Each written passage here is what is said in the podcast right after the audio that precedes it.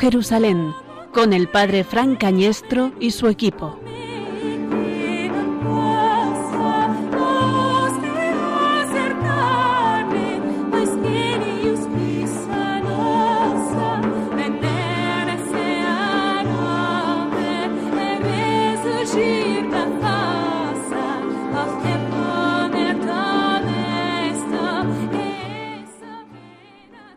El primer día de la semana, María Magdalena fue al sepulcro muy temprano, cuando todavía estaba oscuro, y vio quitada la piedra que tapaba la entrada. Corrió entonces a donde estaban Simón Pedro y el otro discípulo, aquel a quien Jesús quería mucho, y les dijo, Se han llevado del sepulcro al Señor y no sabemos dónde lo han puesto.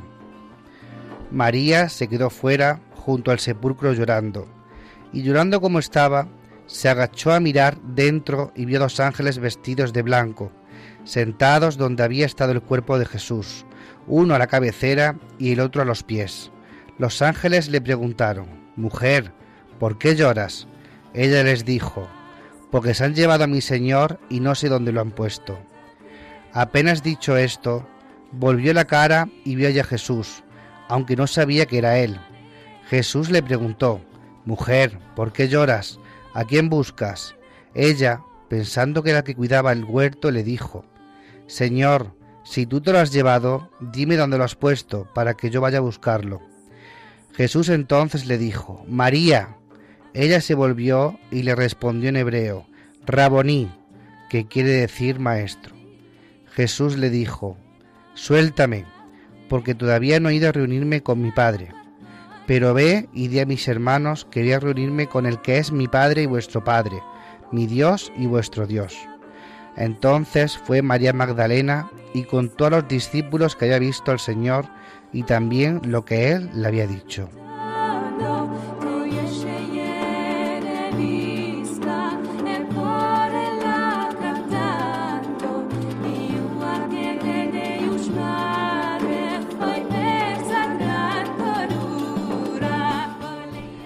María la Magdalena, María la apóstol de los apóstoles, María la que tiene el primer encuentro con Cristo resucitado, María la de Magdala, la de aquella ciudad pesquera del entorno del lago de Galilea, es la que se encuentra a Cristo resucitado sin saber quién era Él, a simple vista. Necesita escuchar su nombre, un nombre que recrea, un nombre que le da una dimensión nueva, un nombre que le da una personalidad nueva, un nombre que le devuelve a su ser. Entonces es cuando reconoce a este Dios resucitado en la persona de Cristo, a quien quiere abrazar, a quien quiere anunciar, a quien Cristo le dice, María, déjame, ve primero a mis hermanos, dile que me esperen en Galilea. María la Magdalena, en esta tarde se hace también testigo de la alegría de la Pascua, portavoz de esa alegría, y aquí en O Jerusalén nos lo quiere comunicar a todos los oyentes de Radio María. Feliz Pascua con María Magdalena.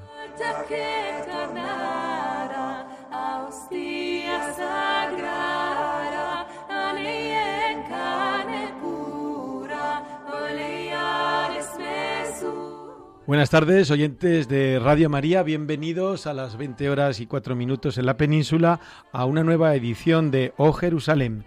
Esta tarde les habla al micrófono, está, estoy, Fran Cañestro, sacerdote, eh, director de este programa, Guía de Tierra Santa, eh, y también voy a decir párroco en una de las parroquias de Madrid, San Bonifacio, quizás la mejor parroquia del mundo.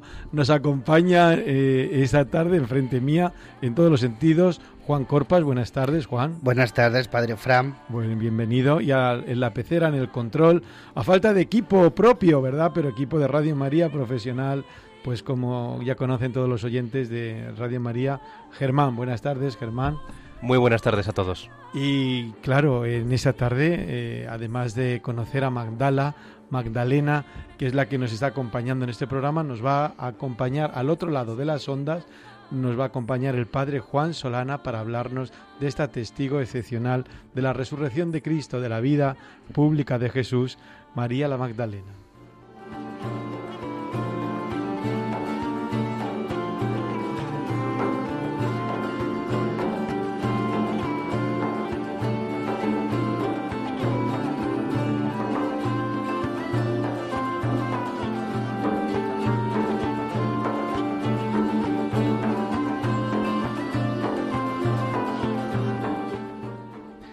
A todos los oyentes invitamos a comunicarse con nosotros a través de nuestro Twitter o Jerusalén, arroba o Jerusalén. Juan, tienes que decir que la O lleva una H detrás, si no, no se entiende esto, ¿eh? OH Jerusalén. Pero bueno, nuestros oyentes, como son todos muy listos, seguramente que sabían que llevaba la H. Comenzamos hoy un nuevo programa. Hemos querido acercar a vosotros, nuestros oyentes, a los lugares en los que Dios se hizo hombre, enseñó y lo que nos cuentan los evangelios, como la peregrinajeria, San Francisco de Asís, San Ignacio de Loyola, también nosotros nos acercamos hoy al quinto evangelio. Esta peregrinación radiofónica continúa esta temporada para que todos los amigos de Radio María tengan la oportunidad de acercarse a Tierra Santa.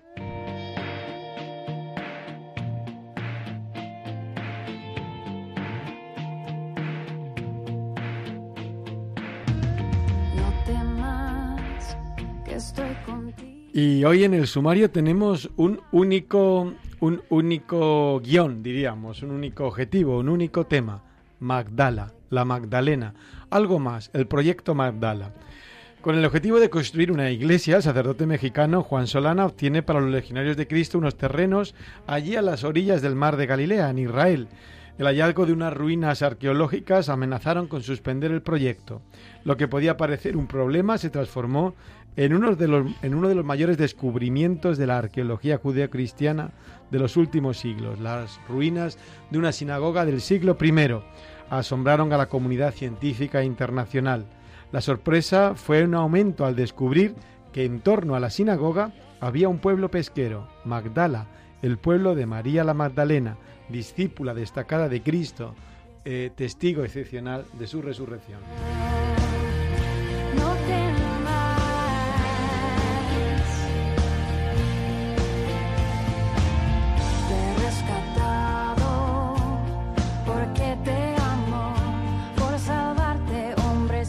Y si de algún personaje se ha escrito, se ha publicado, se ha filmado, podríamos decir que es aquí María Magdalena.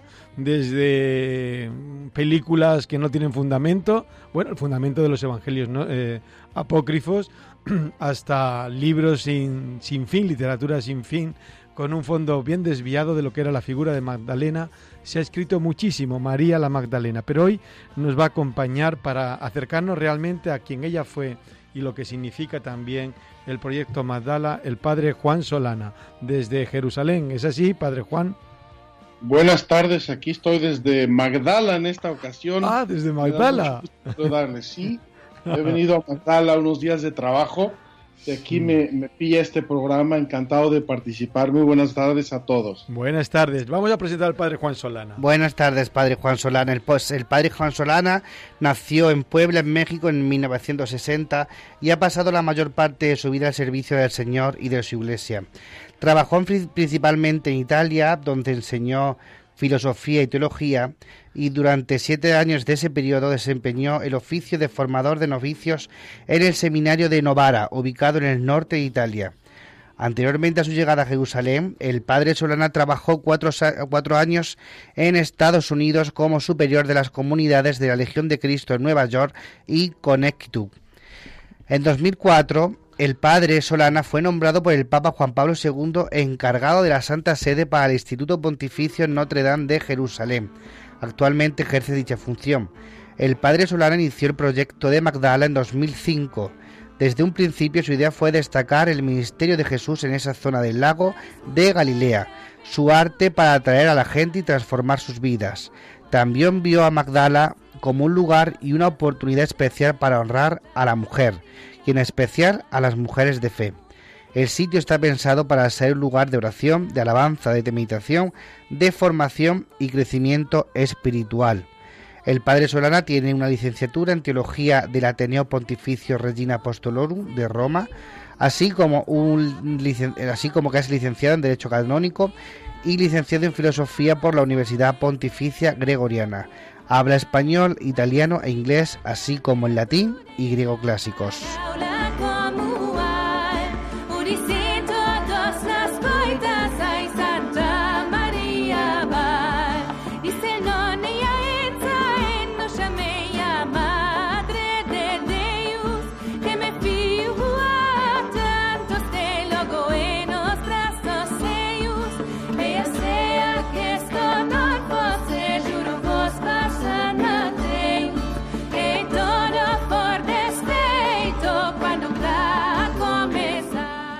Cuando peregrinamos a Tierra Santa nos podemos encontrar con el Padre Juan Solana en cualquier lugar, ya sea en la iglesia de la Dormición, eh, yo la última vez me lo encontré en la Casa Nova de los franciscanos recién restaurada o casi recién restaurada de Nazaret, o en la Notre Dame de Jerusalén, o entras en la página web y el Padre Juan Solana está en cualquier lugar de Estados Unidos, de América, no sé si de Australia, eh, comunicando el proyecto de Magdala. ¿Es así, Padre Juan?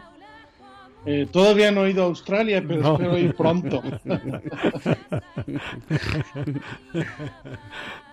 Muy bien. Eh, padre Juan, vamos a entrar que ya con usted, si así nos lo permite, a descubrir Magdala y la Magdalena. ¿Fue realmente María Magdalena la mujer pecadora que venera la Iglesia Católica? Pues mira, eh, yo personalmente no estoy muy de acuerdo con esa, esa visión de la Magdalena yo me atengo estrictamente a lo que dicen los evangelios y en los evangelios en ningún lugar se dice que María Magdalena haya sido la pecadora. Sí dicen los evangelios dos veces, y esto es bastante significativo, importante, que Jesús expulsó de ella siete demonios. Por lo tanto, el punto de partida de esta relación entre María Magdalena y Jesús era un punto de partida muy lamentable, muy triste, muy, muy penoso, seguramente, pero no significa necesariamente que haya sido la pecadora o que se identifique con las otras mujeres pecadoras de que habla el Evangelio. La Iglesia desde el Vaticano II ha ido revisando esa figura de María Magdalena y más bien en la actualidad se orienta a pensar que eran dos o tres mujeres diversas que por algún motivo en la tradición de la iglesia y sobre todo en el arte eh, las unificaron, pero sinceramente creo yo que podemos pensar que eran mujeres diversas. Lo que sí es eh, cierto es el relato que hemos oído, ¿verdad? Que María Magdalena es una de las principales o primeras testigos de la resurrección de Cristo. Esto nos dice el Evangelio de Juan. ¿No es así, Padre Juan? Eso sí, lo dicen eh, todos los evangelios, dicen que María Magdalena fue a buscar la tumba eh, para completar la sepultura de Jesús, habían comprado ungüentos, etcétera, y en vez de encontrar el cadáver, se encontraron con Jesucristo resucitado. Y el Evangelio de San Juan, de modo muy expreso, narra ese encuentro precioso que acabáis de leer y que a mí me emociona mucho porque tiene algo que ver también con este proyecto de Magdala, como supongo que habéis leído ya en el libro que escribió, Jesús García. Sí, sí, correcto. Y ahora nos lo va a descubrir, usted nos lo va a ir desgranando este misterio hoja tras hoja, eh, capítulo tras capítulo. Otra cosa, ¿por qué, eh, ¿por qué, Padre Juan, tanta literatura, yo creo, apócrifa sobre Magdalena y Jesús? Esa, esa Mm, posible vía que, que es de los evangelios apócrifos y que otros autores contemporáneos que no vamos a citar aquí eh, han explotado tanto en los últimos años? Yo creo que en el tema de la mujer ha habido en la historia del mundo, ha habido siempre una tendencia morbosa, me atrevo a decir, a tratar este tema con una especie de misterio, con una especie de, no sé, y a mí me fascina el texto que acabáis de leer, el texto de Juan, porque me parece que redimensiona eh, desde un punto de vista estrictamente escriturístico esa, esa criatura hermosa, maravillosa que creó Dios cuando creó a la mujer. Precisamente la primera palabra que sale de la boca de Jesús resucitado es mujer Mujer, ¿por qué lloras? le dice a María Magdalena. Mujer. Y se lo vuelve a repetir. Mujer, ¿a quién buscas? ¿Por qué lloras? Creo que esa palabra en la boca de Cristo resucitado, repito, es una palabra clave para entender la verdadera visión, la visión profunda, la visión teológica de la mujer en los evangelios y en la Sagrada Escritura. Contrariamente a eso, hay toda una literatura y una y una cultura o subcultura, me atrevo a llamar, de, una visión mistérica, morbosa sobre la mujer. Correcto, correcto, padre, padre Juan. Bueno, pues esto es María la Magdalena, quizás creo que de las seguidoras de Jesús, eh, más allá de su madre, ¿verdad? La Virgen María, que eso ya entramos en otra dimensión, pero de las discípulas, de las seguidoras, la más famosa, sin duda alguna, podríamos decir, incluso más que Marta y María, las de Betania, sería María Magdalena, ¿verdad? La que más, a lo mejor más eco ha tenido en toda la tradición cristiana como de las amigas o de las personas a las que Jesús sana y de las que Jesús luego le responde siguiendo a Jesús. Así es. Mira, de hecho, María Magdalena es la mujer más citada en el Evangelio. Eh, eh, va a parecer una, una herejía lo que digo, pero no lo es. Más, más veces citada incluso que la Virgen María. No significa que sea más importante, ah, obviamente. claro, claro. Pero eh, está citada 12 veces en el Evangelio y eso es muy, muy significativo. Y luego, en la tradición de la iglesia, yo me he llevado una sorpresa gigante y es que eh, trabajando, haciendo el trabajo de Magdala, el proyecto de Magdala, las excavaciones y demás, ¿Sí? han pasado por aquí multitudes de gente que, cuyas parroquias están dedicadas a María Magdalena en todo el mundo creo que es uno de los títulos más uh, comunes en iglesias en todas las diócesis del mundo. Qué bueno, qué, qué, hermoso. Vamos a tener un momento musical y, y, continuamos con esta entrevista porque queremos saber, no nos lo responda Padre Juan, de dónde era María Magdalena, porque se ha encontrado tal cual, no vamos a decir su casa, pero sí su ciudad. Y vamos a, y vamos a, hablar también de la sinagoga a la que iba María Magdalena en la que también pudo, ¿verdad?, conocer, seguir y escuchar a Jesús.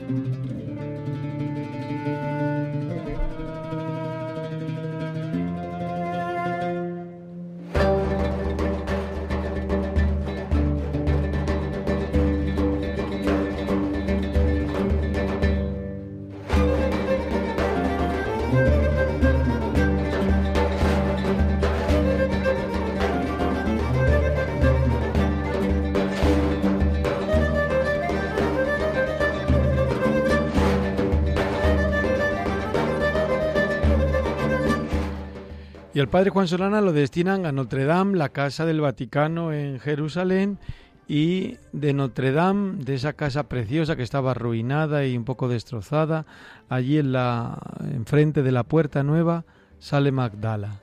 ¿Cómo es esto, padre Juan? Cuéntenos. bueno, eh, hay dos canales, digamos, en la historia del proyecto de Magdala. Uno es más bien personal eh, y que implica varios eventos de, mi vida, si me permiten. Claro. Y el otro es más práctico y es efectivamente que, que, la Santa Sede, el Papa Juan Pablo II, pidió a los legionarios hacernos cargo de este Instituto Notre Dame de Jerusalén, que además de ser un hotel para peregrinos, es una escuela, es un centro cultural, etc. Entonces, cuando llegamos ahí, pues eh, hubo una, digamos, una eh, claridad inmediata de que eh, la mayoría de los peregrinos hacen dos etapas cuando visitan la Tierra Santa. Una etapa en el norte, en Galilea, y una etapa en Jerusalén. Entonces ya estábamos en Jerusalén, lo lógico era tener también una presencia en el norte si queríamos completar nuestro servicio y nuestro ministerio apostólico para, para el mundo de las peregrinaciones. Y fue un poco con esa mentalidad que pensamos en buscar un lugar en Galilea y eventualmente hacer también ahí un hotel y demás. Esta fue, digamos, la parte práctica, hacer un Notre Dame en, en Galilea, a los peregrinos. Así es. Y haciendo un Notre Dame, queriendo hacer un Notre Dame en, en Galilea, empiezan las primeras obras, ¿no es así? Pues sí. Eh, primero, el terreno era de los franciscanos, ¿no? Era de la custodia. No, el terreno que compramos era de, eh, bueno, compramos cuatro terrenos al final. Sí. primero de ellos era un hotel, un hotel abandonado, muy cutre, la verdad, Sí. que se llamaba Hawaii Beach y Sí. que fue el primer terreno que compramos. Debajo de los bungalows del Hawaii Beach, sin saberlo esta gente, pues tenían todas las ruinas, una buena parte de las ruinas de Magdala del siglo I. Y es lo que descubrimos dos años o tres años más tarde cuando empezamos a construir el hotel de peregrinos. Correcto, correcto. Y otro, ese terreno estaba claro, al lado de lo que era la- lo que se conocía, ¿no? De la excavación aquella junto a la palmera y aquel mosaico que se conocía casi debajo de las cuevas de Arbela, eh, de lo que se conocía de Magdala en aquel entonces. Pero Estamos- cerca y distante. Al lado de los franciscanos. Correcto. al lado de los franciscanos y los franciscanos ciertamente tenían ahí unas ruinas arqueológicas importantes, pero nosotros compramos al lado, la verdad, sin, sin pensar, sin, sin eh, imaginar siquiera que íbamos a encontrar unas ruinas arqueológicas tan importantes para el judaísmo y para el cristianismo del siglo I. Claro, porque aquí aún no hemos hablado con el padre Rino, esperamos entrevistarlo algún día. El padre Rino, o lo que es el movimiento neocatecumenal en Galilea, construye esa casa, la Domus Galilee, que quiere ser ese realmente ese puente también eh, con el mundo hebraico, con el mundo judío, esa importancia de la Torá, esa importancia que tiene todo el Antiguo Testamento. Pero eh, y hacen una casa preciosa, un lugar donde culminan las peregrinaciones del camino neocatecumenal y un lugar eh, con una vista maravillosa también en esta Galilea. Pero curiosamente es Magdala la que se convierte también en otro puente o en un puente privilegiado eh, de comunicación con el mundo judío, por encontrarse una sinagoga judía del siglo I y con alguna con algunos elementos muy muy particulares o muy significativos para el mundo judío también, ¿no? ¿No es así, Padre Juan? Así es, así es. Fíjate que la, de hecho, la Domus Galilee del camino neocatecumenal, para mí cuando llegué a Tierra Santa fue un punto de referencia muy claro, porque ellos la estaban construyendo y la inauguraron. Yo estuve en la inauguración. El año 2000, ¿no? Su biblioteca, no, en el año 2005, precisamente el día que conocí Magdala. Ah, ese día, qué, qué curioso. Ese, ese día conocí el, el Hawaii Beach. Entonces, estaba yo pensando en hacer este proyecto y los pasos que tenía que dar, etcétera, y de algún modo estaba yo a la sombra de la Domus. Entonces, eh, agradezco mucho a, a, al camino su ejemplo, su iniciativa, el, el, modo como fue llevando todo, porque para mí fue un ejemplo y un punto de referencia muy claro y muy útil en esos primeros momentos. Claro, claro. Y lo y, que sí, y qué se encuentra significativo para el mundo judío, porque porque claro, las autoridades judías son las propietarias de todo resto arqueológico, pero o las autoridades israelíes, pero claro, es muy significativo también para el mundo judío, además de israelí, ¿verdad? Fíjate, cuando yo compré el terreno de Magdala, sabiendo que, que era la zona de Magdala, o sea, de, de, de la Magdala evangélica, sí.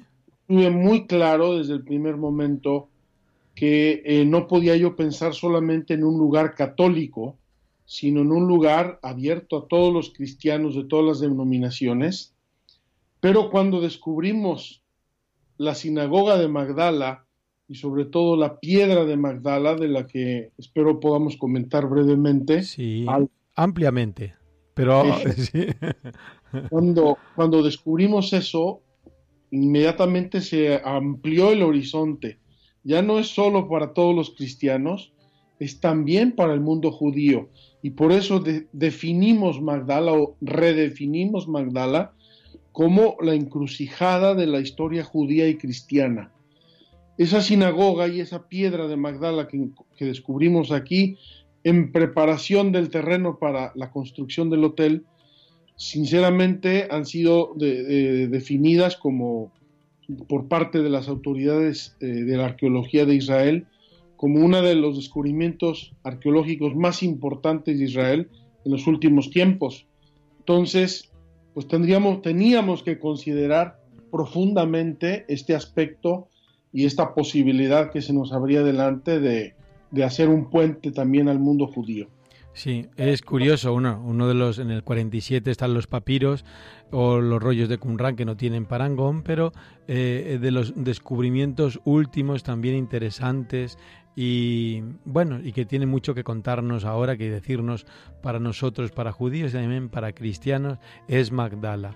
Es esta sinagoga que podemos descubrir como el corazón y esta piedra pues como el corazón de los descubrimientos de Magdala o del proyecto Magdala.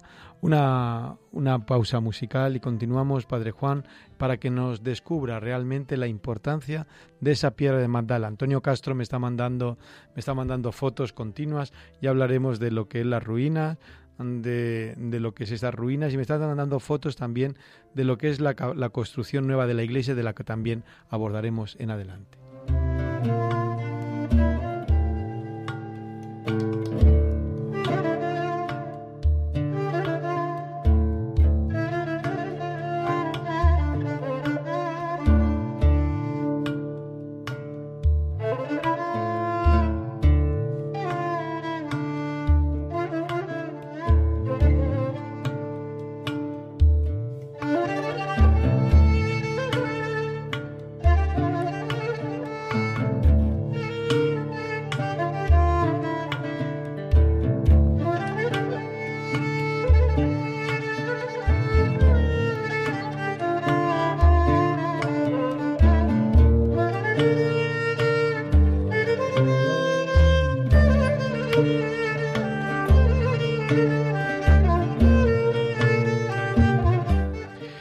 Son las cosas de Dios, me imagino al padre Juan Solana recaudando fondos por todo el mundo, dando conferencias, explicando el proyecto Magdala, con unas ganas locas de abrir aquel centro de peregrinos y ahora aparecen unas ruinas que paralizan, que cambian todo, para bien y para mal, para mal en el cuanto que retrasa ese proyecto y para bien en cuanto que le da una dimensión eclesial, una dimensión ecuménica, una dimensión arqueológica insospechada. ¿No es así, padre? Así fue una grande sorpresa que cambió mucho nuestros planes, pero sinceramente creo que los enriqueció enormemente. Yo he mencionado varias veces que si al inicio del proyecto de Magdala nos hubiéramos sentado todos los implicados y hubiéramos dicho, a ver, vamos a soñar todo lo que podamos, creo que no hubiéramos llegado ni de lejos a los regalos que Dios nuestro Señor nos ha dado. ¿Verdad que sí? Fue un gran, un gran regalo. Ese corazón de, de esta sinagoga, ese, esta ciudad portuaria ahí en torno al lago de Galilea, y que eh, vamos a hablar de la piedra de la sinagoga. ¿Por qué es importante esa piedra, Padre Juan, ¿qué significa esa piedra? Descríbala usted para los oyentes de Radio María de O Jerusalén, que están en esta tarde escuchándole, que están ahí a orillas del lago con María Magdalena, con todos los eh, cristianos de todos los tiempos, escuchando a Jesús hoy también a través de su testimonio, del testimonio del Padre Juan Solana. Mira, em, teníamos que hacer unas excavaciones arqueológicas, como determina la ley en Israel, antes de hacer la construcción del hotel. Decidimos hacerlas con eh, la autoridad de antigüedades, que parecía lo más sencillo, lo más rápido y posiblemente lo más económico. Y sinceramente pensábamos cumplir con una formalidad y pasar esa página. Y eh, precisamente al cumplir esa aparente formalidad, eh, descubrimos varias cosas, pero lo más importante y lo más llamativo fue una sinagoga del siglo I y en el interior, en el centro de esa sinagoga, descubrimos esta piedra que tenía la función de ser el altar. Era, en términos un poco más caseros, era como una tril, una mesa, donde los judíos, el rabino judío, colocaba la Torah los pergaminos de la Torah para la lectura y el comentario. Esa pieza. O sea, un, ambón, ¿no? Eh, un ambón litúrgico, diríamos, ¿no? Sí. sí, pues, digamos que un ambón. Sí. Ese ambón existía en todas las sinagogas de la antigüedad, pero este en particular es el más antiguo que se ha encontrado hasta el día de hoy. De hecho, encontramos tres dentro de la sinagoga de Magdala Dos de ellos son unos bloques de piedra rectangulares, más bien bajos, que tienen en la parte superior a los lados unos canales, unos pequeños canales, que era donde se apoyaban los rollos de la ley. Parece ser que en los años 40, posiblemente 50 como, como límite, eh, uno de, estos, eh, de estas mesas fue sustituida por una nueva que estaba mucho más decorada, mucho más elaborada y que es lo que se llama ahora la, piedra de Magdala. Esta, pie, esta, mesa, esta piedra, tiene esculpidas todas las caras, la superficie y las cuatro um, caras de, de la piedra, y representa dos cosas fundamentalmente. Un esquema integral de la piedra que es como una maqueta, es un esquema arquitectónico. Y esa, ese, ese edificio representado por esa piedra es precisamente el templo de Jerusalén, el templo que conoció Jesucristo, porque es del mismo tiempo. Y tiene además muchos símbolos esta piedra es el objeto que tiene el mayor número de símbolos relativos al templo de Jerusalén. Voy a enumerar algunos para que se hagan la idea y aprovecho además para decir que pueden visitar nuestra página que es magdala.org porque ahí pueden ver muchas fotografías y videos, etcétera. Pero bueno. Yo la tengo abierta ahora mismo, ¿eh, Padre Juan? No crea que estamos aquí en Radio María, la tengo abierta ahora mismo. Es esa página magdala.org, ahí pueden ver en directo lo que estamos describiendo de voz. Entonces, menciono algunos de los, de los símbolos, y digo solo unos porque sería muy extenso, podríamos dedicar toda la hora a esto. En primer lugar, está una menorá, es decir, un candelabro de siete brazos, que era el símbolo, y es el símbolo de judaísmo y de Israel. Este, esta menorá de la piedra de Magdala es la más antigua que se ha encontrado hasta el día de hoy, esculpida en piedra. Está debajo de esa menorá está el altar del templo de Jerusalén. Hay unas vasijas, una que usaban para aceite y otra para agua en el templo. Hay dos cálices, cálices que se usaban como los que escuchamos en el Evangelio. Hay panes en el, templo estaba la mesa de los panes de la proposición y están descritos ahí. Está descrito también el velo del templo, es una roseta que está en la parte superior. Los estudiosos israelíes la han identificado con el velo del templo.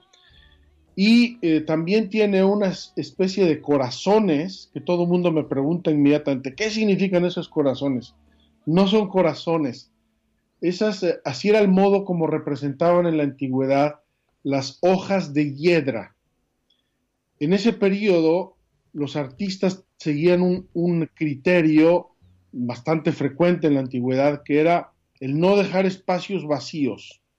Entonces llenaban los espacios, y en este caso llenaron los espacios de esta piedra con estas especie de corazones que son hojas de hiedra.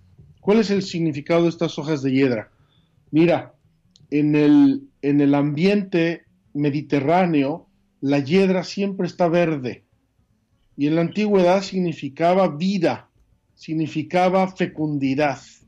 Entonces, en esta maqueta, digamos, del templo de Jerusalén, ponen seis hojas de hiedra, queriendo expresar que era un lugar lleno de vida, de fecundidad. Era el templo de Jerusalén. Y así podríamos comentar otros símbolos, pero quede claro esta, esta, esta idea fundamental. La piedra de Magdala es el objeto que tiene el mayor número de símbolos relativos al templo de Jerusalén. Pues la piedra está ahora la, original que se que se visita cuando vamos a Magdala, porque casualmente yo he tenido la oportunidad de verla tres veces. ¿Es la original o no?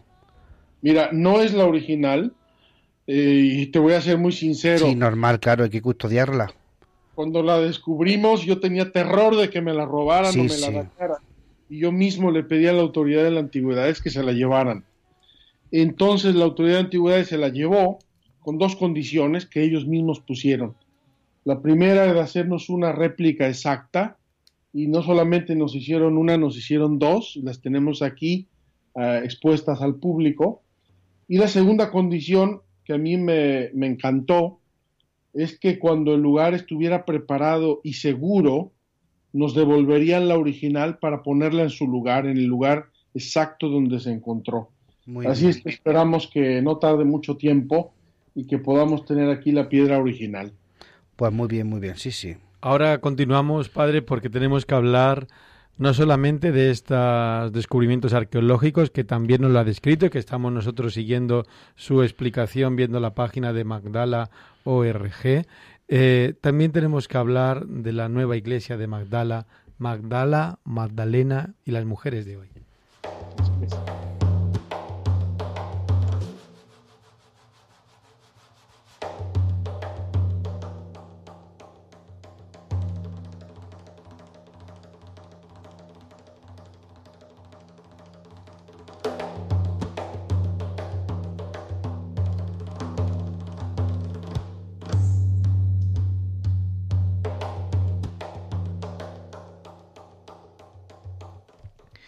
Pues estamos en el programa de O Jerusalén, en Radio María. Les habla el padre Fran Cañestro. Eh, está aquí también casi una parte representativa del equipo. Y al otro lado de las ondas, en estas maravilla también de la tecnología, nos acompaña hoy el padre Juan Solana, legionario de Cristo, promotor también del centro Magdala en Galilea. Padre Juan, estoy viendo también las imágenes tan preciosas de la nueva iglesia, así construida con la barca la barca de Pedro, recordando ese altar, ¿no? En forma de barca. ¿Quién ha hecho esas pinturas tan bonitas de esas capillas laterales? ¿Quién ha sido? Pues mira, la artista precisamente llegó hoy a Magdala y por eso estoy aquí trabajando con ella. es una señora eh, chilena de origen que vive en Alemania, está casada con otro artista y que se llaman Juan Fernández y ella se llama María Jesús Ortiz de Fernández. Es una familia de artistas, también sus hijos son artistas y ellos son los que se encargaron sobre todo del diseño eh, eh, estético y, espiritual religioso de toda la iglesia. Vamos a tratar de describirle a los oyentes de O Jerusalén que junto a esta excavación arqueológica de primer nivel de esta sinagoga del siglo I, de esta piedra de Magdala que nos describe cómo era el templo que Jesús conoció, cómo era también el culto que Jesús conoció, nos encontramos eh, con una iglesia nueva para permitir la oración de los peregrinos. En concreto con un cristal, el retablo sería un cristal por el cual se ve también casi el lago y en, el, y en delante el altar una barca. Y en esa iglesia, en esa iglesia preciosa, con ese agua que parece que Jesús, bueno, Jesús realmente está allí presente en la Eucaristía, unas capillas laterales en el atrio, el atrio de las mujeres. ¿Podríamos llamarlo así? ¿Cómo le llaman eh, técnicamente ustedes? Así le llamamos exactamente el atrio de las mujeres, porque... Cuéntenos por qué, Padre Juan. Porque María Magdalena aparece en el Evangelio siempre como líder de un grupo de mujeres que siguen a Jesús y le sirven. Eh, siempre que el Evangelio habla de este grupo de mujeres, siempre está María Magdalena en primer lugar y luego una serie de nombres que varían de texto a texto y también terminan todos esos textos añadiendo y otras muchas. Entonces, María Magdalena, Salomé, la hermana de Joseph, la madre de Joseph, etcétera, etcétera, y otras muchas. Considerando ese grupo de mujeres que seguramente fueron importantísimas en el ministerio de Jesús, que fueron sus acompañadoras, que fueron sus discípulas, que seguramente predicaron el Evangelio después de la resurrección, etcétera, pensando en ese grupo de mujeres, hemos dedicado el atrio de, de la iglesia de Magdala a las mujeres, no solo aquellas, pero también a las mujeres de todo el mundo. quiero, si me permites, decir el por qué que está ahí expresado, y es que siempre que llevo peregrinos al atrio, entro allí y les digo, les hago una pregunta, independientemente de dónde son, de qué religión incluso son, les pregunto, ¿quién te enseñó a ti amar a Dios? Y el 99.9% de las respuestas es mi madre. Entonces, no solamente esas mujeres fueron importantísimas, decisivas en la creación de la iglesia, sino que siguen siendo las mujeres, nuestras madres, queridísimas, decisivas en, el, en la edificación del edificio vivo de Dios que somos nosotros. Dukin Altum, no padre, no puede ser el nombre más acertado después de todo lo que hemos descrito, de lo que se puede ver desde el principio hasta el final. Así es, es el título que escogimos para esta iglesia y os voy a decir el por qué. La primera idea que yo tuve de este proyecto fue el primer día que me quedé a dormir en la zona del lago. Me quedé a dormir con unas religiosas en el primado de Pedro. Yo estaba emocionadísimo, era una noche espléndida en el mes de noviembre. Acababa yo de llegar a Tierra Santa, en fin, había muchos motivos. Y bajé en la madrugada a mirar el amanecer en el lago. Estaba yo ahí viendo el amanecer muy emocionado y llegó un pescador con su barca, una barquita de remos, llegó remando enfrente de mí, empezó a lanzar sus redes. Y debo confesaros que fue una emoción tal, un transporte tal a tiempos de Jesús, que en este momento empecé a soñar y a imaginar todo lo que hubiera querido hacer eh, en el lago en ese momento y todo eso de algún modo se convirtió luego en la iglesia Duquinaltum, que es la iglesia de Magdala. Pues la verdad que es una gran iglesia, son unos eh, verdaderos artistas los que han pintado pues los mosaicos y algo también que me gustó mucho, aunque es menos conocido porque creo que lo inauguraron hace poco, fue la capilla de la del encuentro. Creo que ahí realmente puedes encontrar al Señor en esa capilla, todo tan tan cálido, en ese ambiente tan cálido y con ese mural tan precioso. Ese mural realmente es muy especial, tenemos que, tenemos que reconocer el mérito enorme del artista, también el chileno, por casualidad, que conocí en Chile. No, no es María Jesús, ¿no? No, no, no, este mural es de Daniel Cariola. Em, yo había visto una pintura preciosa en una casa de Chile hace muchos años, y cuando pensé en esa imagen de la hemorroísa, inmediatamente pensé, se la voy a pedir al autor de ese cuadro que vi en Chile. Y una vez que visité Chile, busqué otra vez esa casa, pregunté quién es el artista del cuadro, y resulta que era una amiga mía, Lula Fernández. Entonces le dije a Lula, oye Lula, quiero que me hagas un cuadro, le expliqué, y ella me dijo, no padre, mejor se lo vamos a pedir a mi maestro. Y fue ella la que me introdujo con Daniel Cariola, que realmente hizo una obra maestra. Yo me asombro cada día más de la cantidad de gente de todo el mundo y de todas las lenguas y de todas las culturas que nos escriben y nos preguntan cosas sobre ese cuadro y que quieren una copia, una réplica de ese cuadro, etcétera, porque realmente les inspira mucho.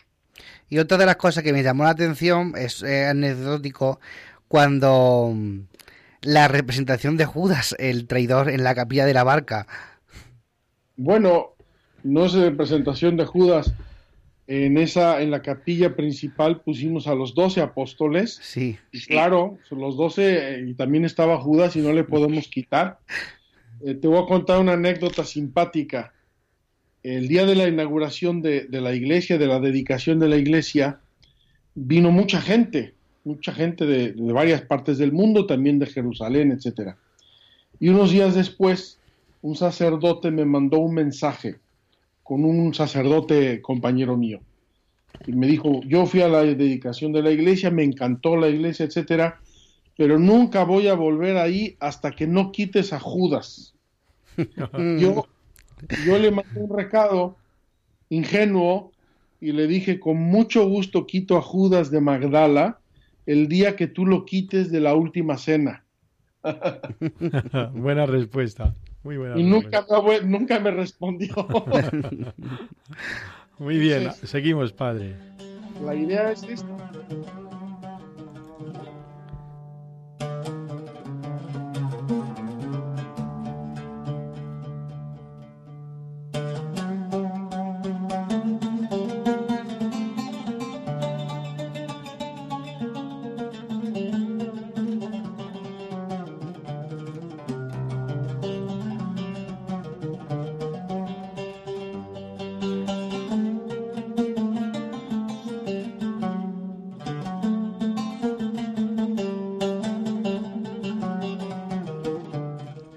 Padre Juan, eh, hemos visto muchas cosas. Todavía nos quedan, nos quedan diez escasos minutos de O Jerusalén en esta tarde de, de abril que le estamos dedicando, justamente 19 de abril, le estamos dedicando a Magdala, María la Magdalena, es su tierra natal, es su patria chica, eh, Magdala, descubierta eh, por usted principalmente, por el Padre Juan Solana, y todo lo que es la Legión de Cristo y todo el, todo el movimiento que tienen detrás, evidentemente. Pero, ¿cómo está eh, a día de hoy? ¿Cómo está Magdala?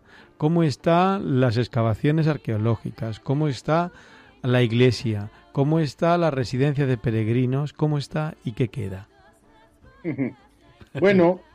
Un resumen, claro.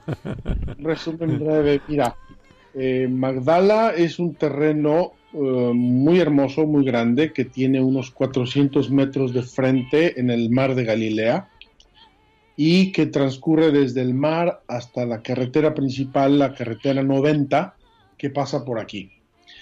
Lo podemos dividir en dos partes, la zona que se está construyendo, donde ya se hizo un análisis arqueológico y no había nada, y todo el resto. Y vamos a decir que lo podemos dividir en dos partes. Es una zona de construcción y una zona arqueológica. De la zona arqueológica hemos excavado solamente el 10%. El 10%.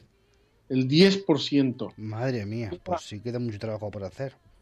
Queda mucho, mucho trabajo por hacer. Desde luego que no, no me va a dar tiempo en mi vida de terminar esto y no sé si vale la pena realmente excavarlo todo. Está abierto al público, como ya habéis mencionado, igual que la iglesia. La iglesia está terminada completamente y abierta al público. Entonces, ya es un destino habitual de visita de los peregrinos en esta zona. Y en este momento estamos eh, eh, emplazados en la, en la construcción de la casa de peregrinos. ¿Cómo está? A día de hoy la casa de peregrinos? ¿Cuándo la van a inaugurar, padre? Tenemos muchísimas ganas de alojarnos allí alguna noche, pero dígame cuándo, porque yo la última vez que estuve, creo que fue el lunes santo, me dijeron que para el mes de octubre o noviembre, puede ser. Mira, em, voy a ser muy sincero y, voy a hacerlo porque quiero alabar a Dios que hace las cosas maravillosas. En primer lugar, eh, la construcción está casi terminada en la mitad del hotel. Pero es que recientemente unas personas, un grupo de personas muy generosas, nos han ayudado para conseguir los medios para hacer la otra mitad. Entonces, estamos poniendo todas las baterías a ver si podemos inaugurar el hotel el día primero de enero completo, todo completo. Es un reto muy grande, Aquí está una empresa española que es la directora del, proyecto, se llama Proyeco, y les tengo cogidos por el, por el cuello para que terminemos esto. Y la verdad es que han respondido divinamente, muy comprometidos, muy generosos, no miden tiempo ni nada. La idea es abrir este hotel el primero de enero. Ahí les pido una oración para que lo logremos. No solo nosotros, todos los entes de Radio María están, están unidos esta tarde, no solo en la escucha, ¿verdad? De, de, peregrinando con nosotros por la orilla del lago, por Magdala, sino también unidos en la oración. Y, visitando esta página de Magdala ORG también encuentran formas para poder ayudar, para poder eh, contribuir, si no poner una piedra, sí que poner un pequeño ladrillito o medio ladrillito también de esa nueva casa para acoger a peregrinos, de esa iglesia tan hermosa que nos remite y que nos eh, recuerda a Cristo en la orilla del lago, a Cristo visitando las sinagogas del entorno como era su costumbre, ¿verdad? Eh, visitando también eh, Magdala. Padre Juan, creo que... Mm, que podríamos hablar mucho más. Yo creía que en un programa nos iba a sobrar tiempo y ha sido lo contrario, nos está faltando para contar todo lo que es Magdala. Nos está faltando tiempo y me alegro para que así se anime la gente a venir a Tierra Santa. Pues eso sería casi de las penúltimas cosas, porque ¿por qué merece la pena? ¿Cómo le ha cambiado a usted? Háganos una confesión un poquito aquí, solo le van a oír unos cuantos millones de personas. ¿Cómo le ha cambiado a usted su, eh, su percepción, su relación con Cristo, el estar en Tierra Santa? La Tierra Santa, ¿cómo le ha cambiado? Os voy a hacer una confesión brutal. He pasado en poco tiempo del blanco y negro al 3D. Entonces, imaginaros, los que todavía se recuerdan de la televisión en blanco y negro, que se oía todo mal, que era aburridísimo mirarla, hemos pasado en poco tiempo al 3D, es decir, a conocer los lugares, el ambiente, el clima, las distancias, etcétera, de donde vivió Jesús, lo cual hace fascinante eh, la meditación, la reflexión, el estudio del Nuevo Testamento y también la predicación porque uno puede constatar fácilmente que eh, puede transmitir uno mejor el mensaje a las almas que le están escuchando. Cuando ahora escucho homilías o predicaciones de gente que nunca ha estado en Tierra Santa, la verdad se me caen los brazos hasta el suelo. se entiende, se entiende. Se entiende, sí. completamente el mensaje, pero bueno, también así se transmite la verdad de algunos otros modos. Efectivos, por cierto, gracias a Dios. Padre, nos quedan un pocos minutos, pero sí que me gustaría que hablara dos minutos del voluntariado. Un minuto, un minuto. bueno, un minuto. Lo dejamos en Animar a todos nuestros oyentes a mm, participar en el voluntariado que tienen en Magdala, tanto la gente joven principalmente como la más adulta. Mira, en primer lugar, el voluntariado de Magdala tiene un significado profundamente evangélico María Magdalena y las mujeres que acompañaban a Jesús fueron las primeras voluntarias del Evangelio. En segundo lugar, los que quieren venir a ayudarnos, tenemos dos tipos de voluntarios. Durante los veranos, eh, gente que quiere ayudar a venir a, a las excavaciones arqueológicas. Y durante todo el año, tenemos ahora ya voluntarios, no solo chicos y chicas, también gente mayor, viudos, viudas, tenemos un poco de todo, que vienen a ayudarnos para mantener el lugar, para tenerle abierto, acoger a los peregrinos, servirles en lo que podemos, explicarles el lugar, acompañarlos, etcétera. Puedo deciros que es una gran aventura, ciertamente se requiere generosidad para venir, pero la recompensa a Dios abundantemente. Hemos tenido hasta el día de hoy 2.200 voluntarios y puedo deciros que ninguno se ha ido arrepentido de haber venido. Pues Padre Juan, le agradecemos muchísimo que haya respondido a la llamada de O Jerusalén, de este programa de Radio María, que humildemente dirijo. Eh, le agradecemos mucho que nos haya acompañado esta tarde en esa peregrinación en el entorno del lago, dándonos a conocer María Magdalena y sobre todo Magdala, el Magdala de hoy que nos devuelve ese rostro nítido de Jesús, de sus primeras seguidoras y seguidores, de los apóstoles también. Muchísimas gracias por ese trabajo que hace tan hermoso. Yo me lo encuentro muchas veces, muchas más de las que le saludo. A partir de ahora le saludaré también cuando le vea en cualquier, en cualquier lugar de la Tierra Santa. Tenga presente también ahí mm, las intenciones de todos los oyentes de Radio María y de O Jerusalén, de este pobre equipo, y reiterarle una vez más las gracias y esperamos poder contar con usted en próximos programas, aunque sea en intervenciones mucho más cortas. Muchas gracias, Padre Juan, que Dios le bendiga. Os agradezco yo a todos y sí, permanecemos unidos en la oración. Que así sea. Pues, eh, queridos oyentes de Radio María, eh, queridos oyentes de O Jerusalén. Esa tarde se despide de ustedes Juan Corpas. Juan. Buenas tardes a todos. Eh, Germán, que está en el equipo de control. control. Buenas tardes. Y el que les habla, el Padre Francisco Cañestro, encantado de haber acompañado una tarde más, haber guiado una tarde más esta barca de O Jerusalén en ese puerto, en ese puerto de Magdala, donde María Magdalena, donde todos los creyentes fervorosos se reunían con Jesús para orar, para alabar a Dios Padre, y desde allí también hoy nos devuelven con nitidez el rostro de Cristo y de sus seguidores, especialmente de María Magdalena.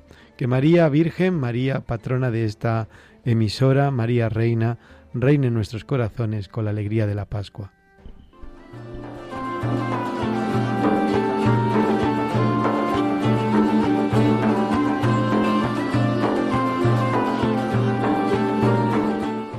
Han escuchado Oh Jerusalén con el padre Frank Cañestro y su equipo.